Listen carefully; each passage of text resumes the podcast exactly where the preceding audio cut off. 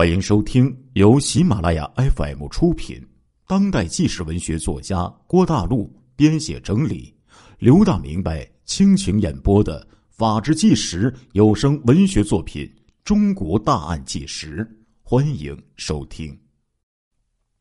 他说：“另外两个歹徒呢，持枪杀害刘善龙的那个叫做吕海英，是主犯；被明金月打伤头骨的。”那个人叫做张春江，是个从犯。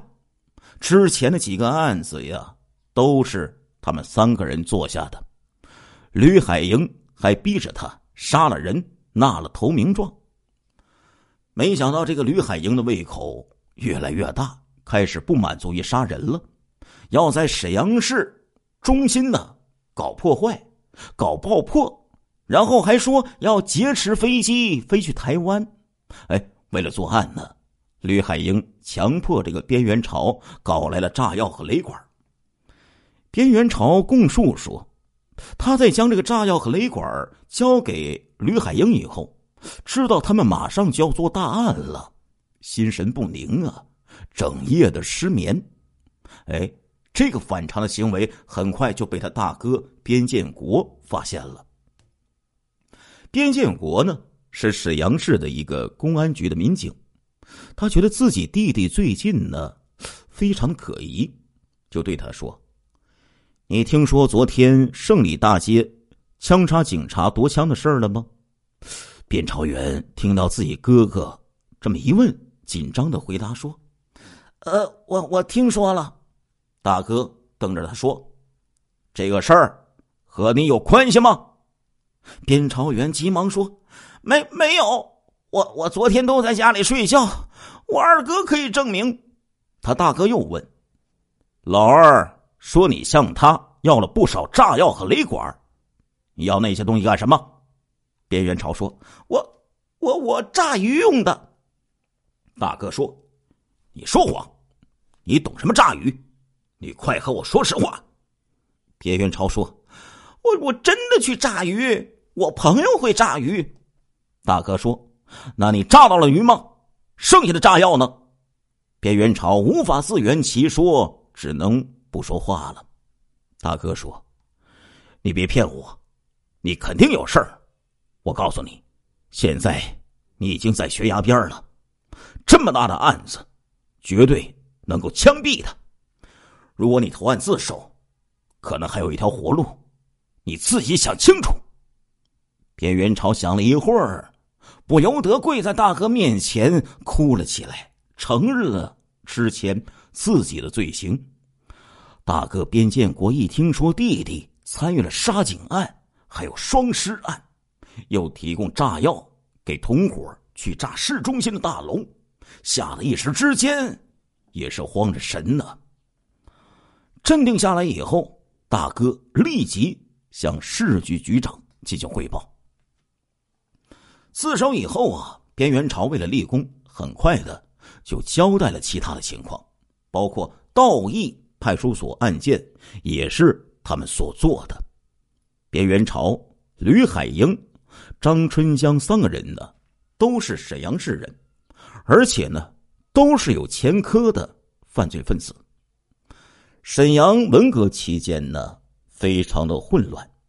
仅仅一九六七年就发生过数千人的这种规模的武斗多起，武斗人员手持步枪、平射炮、机关枪、手榴弹、硫酸弹、汽油弹、火焰喷射器、各种武器，甚至动用火炮，还有坦克。仅仅八月十号，一次武斗啊，就死伤超过近百人。武斗期间呢，还多次的发生造反派。用机枪扫射敌对派的游行人群，造成重大伤亡的事情。吕海英还有张春江作为反动派，在文革当中参加了这些大规模的武斗，练成了那种杀人不眨眼的毒辣的性格。文革结束以后啊，清查历史问题，将吕海英、张春江两个人判刑入狱。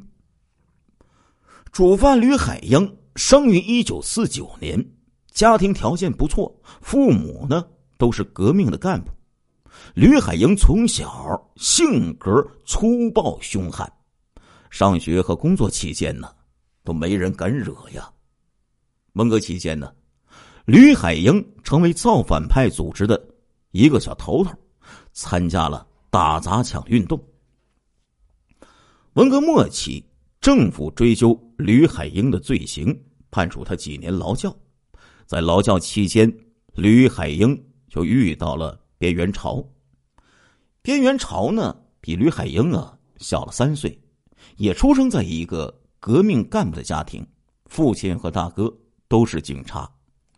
但是，边元朝这个人呢，和他两个哥哥可不一样，他的人品呢，品质恶劣。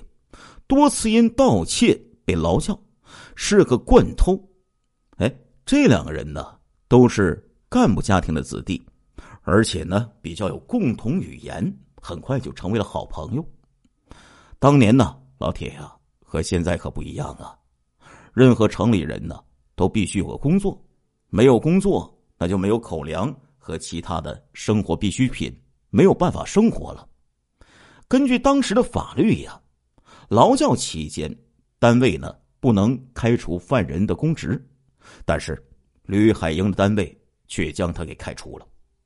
吕家呢托人再三的疏通，最终保住了他的工作。但是劳教期间呢，一律工资停发。解除劳教以后，吕海英回到单位上班，同事对这个曾经入狱过的吕海英啊，都表示不屑，不愿意搭理他。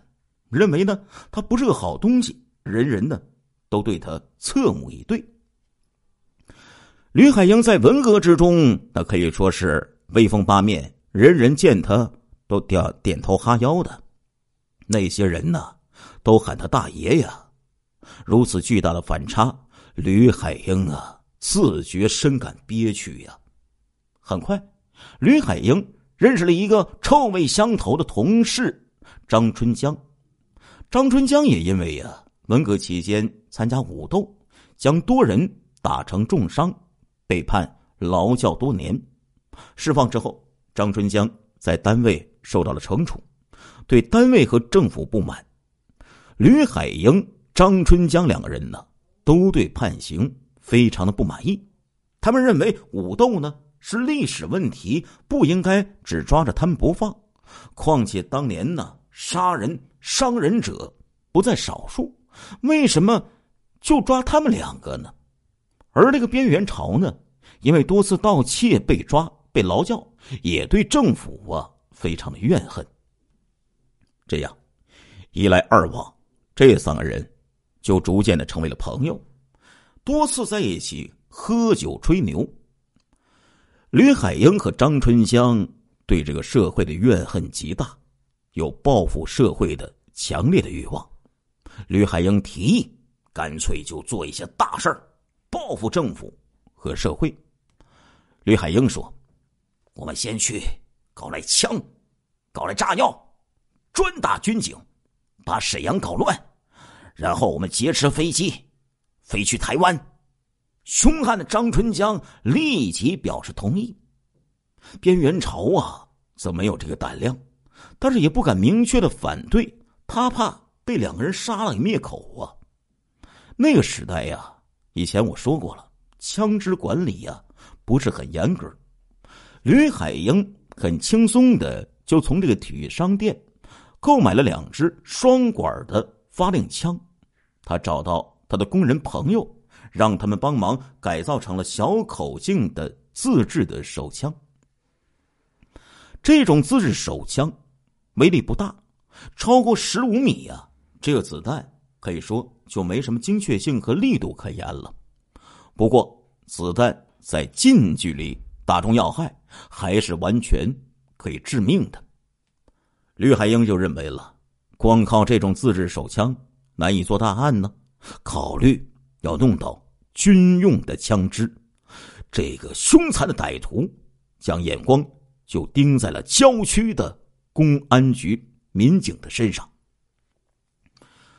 吕海英认为，郊区公安局里面肯定有枪啊，这种公安局晚上值班的民警很少，最多也就那么一个到两个民警在值班，不难对付。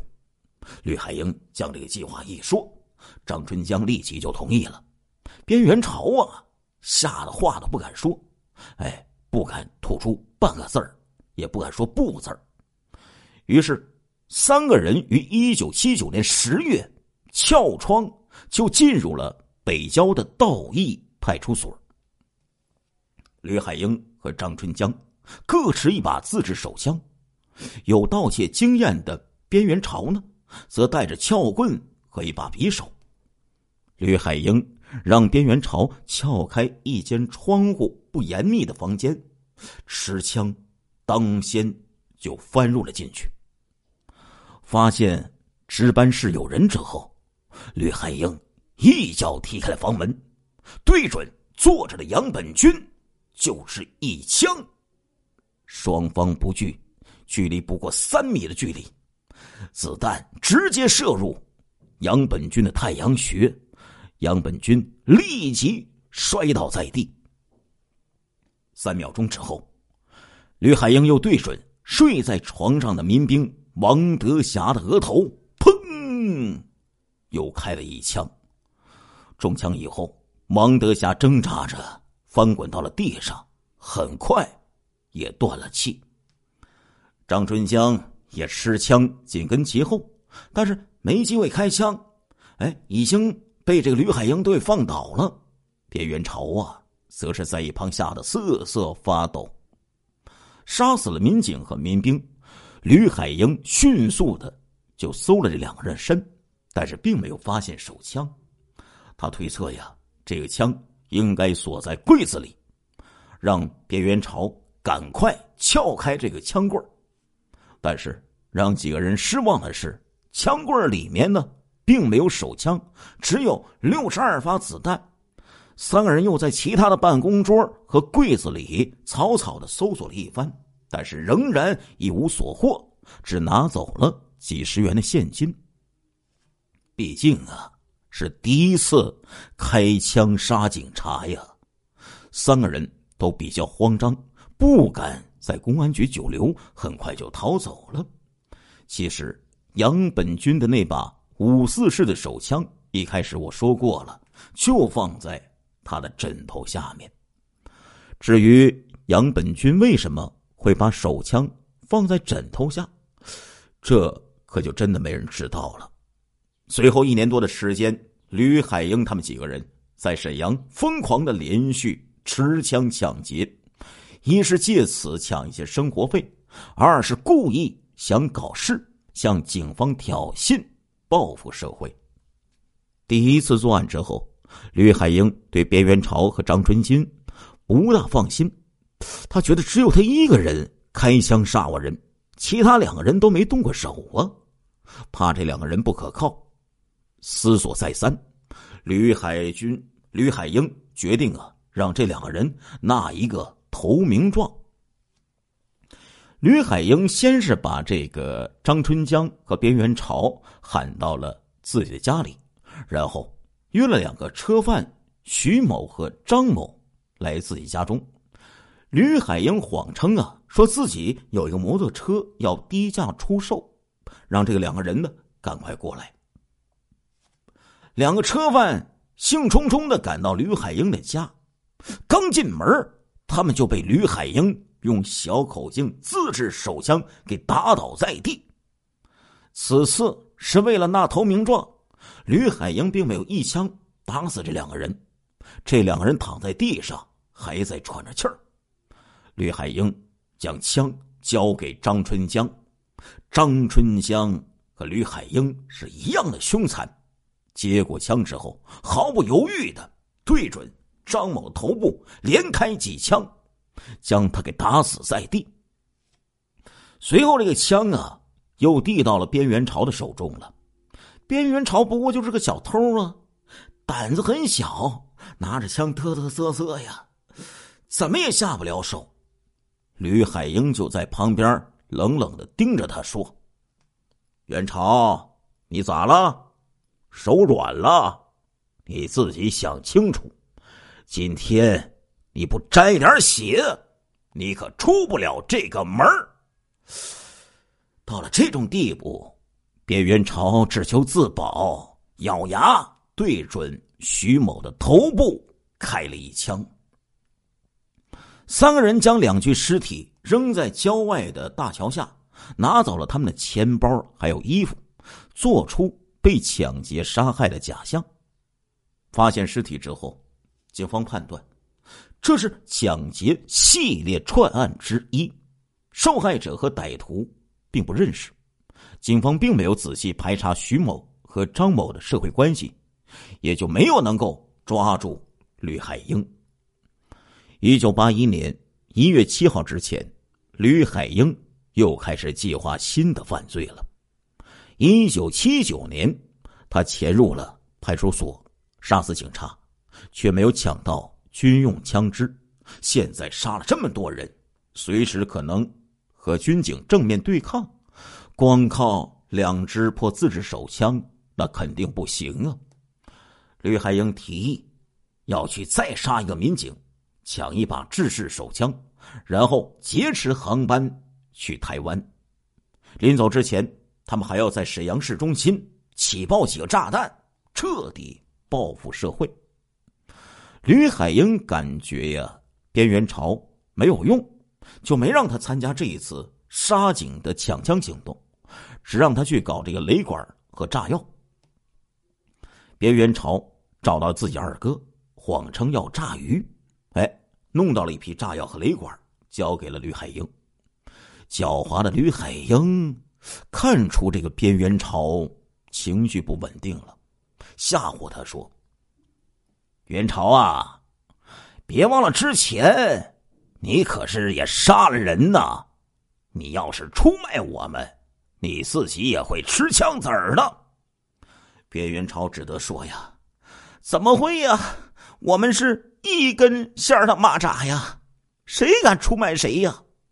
哎，这边吕海英和张春江就开始寻找新的作案的目标了。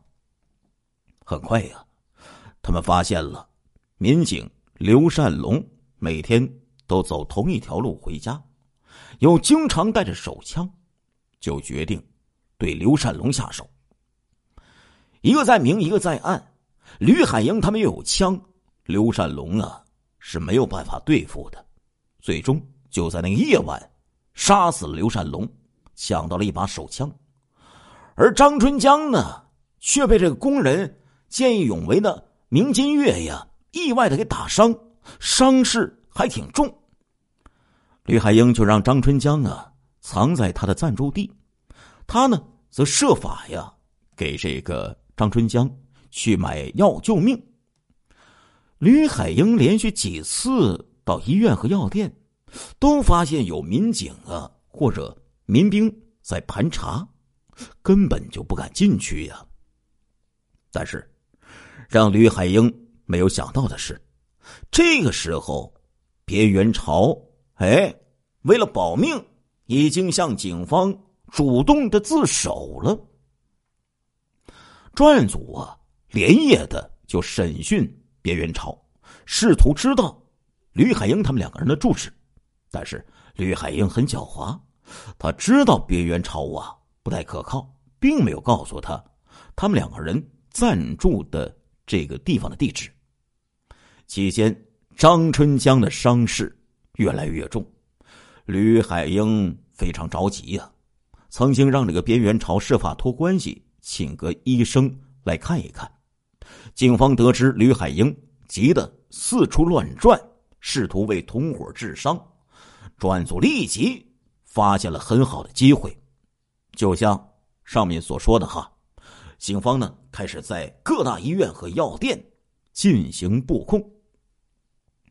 警方命令啊，每个药店和医院都必须有配枪的民警伪装成店员和医生进行监控，一面根据边缘朝的供述。找到吕海英、张春江以前入狱时候的照片，哎，复印之后散发给所有的民警，这个判断果然是正确的。一月九号深夜，张春江头部已经连续的出血有两天的时间了，实在是不能再等了。吕海英啊，冒险呢，摸到了皇姑区沈阳第四人民医院的院门口。经过仔细观察，吕海英确定里面没有警察，就走了进去。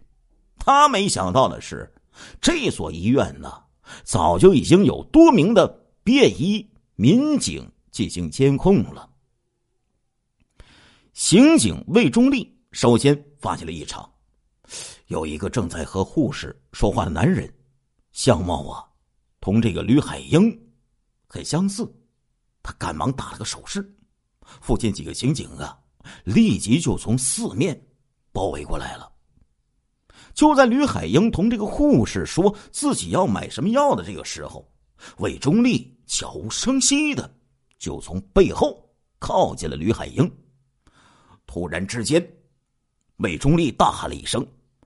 吕海英，吕海英下意识的一转头，没错，这就应该是吕海英。魏忠立一把掐着脖子，将吕海英给拉倒。旁边几个刑警也迅速扑上来，死死的抓住吕海英的双手。吕海英根本没有来得及反抗，几秒钟之内就被警方给生擒了。搜查吕海英的身上。警方发现，有一把自制的双管手枪，子弹呢已经上膛了。经过紧急的弹道检验，这把自制手枪就是杀害两个民警和一个民兵的那把凶器。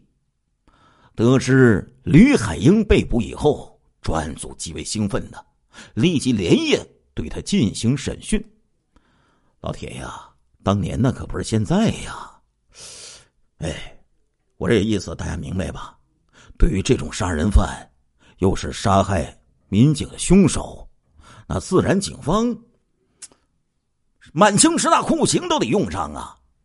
没想到吕海英这小子呀，特别硬，哎，就是坚持不开口，很难对付。但是那满清十大酷刑，哎呀！那吕海英挺不住啊！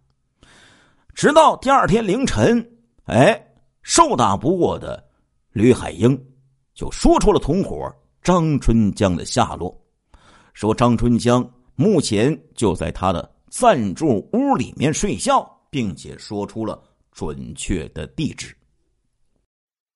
亲爱的听众朋友们，这一集的《中国大案纪实》播送完了，感谢您的收听，我们。下一集再见。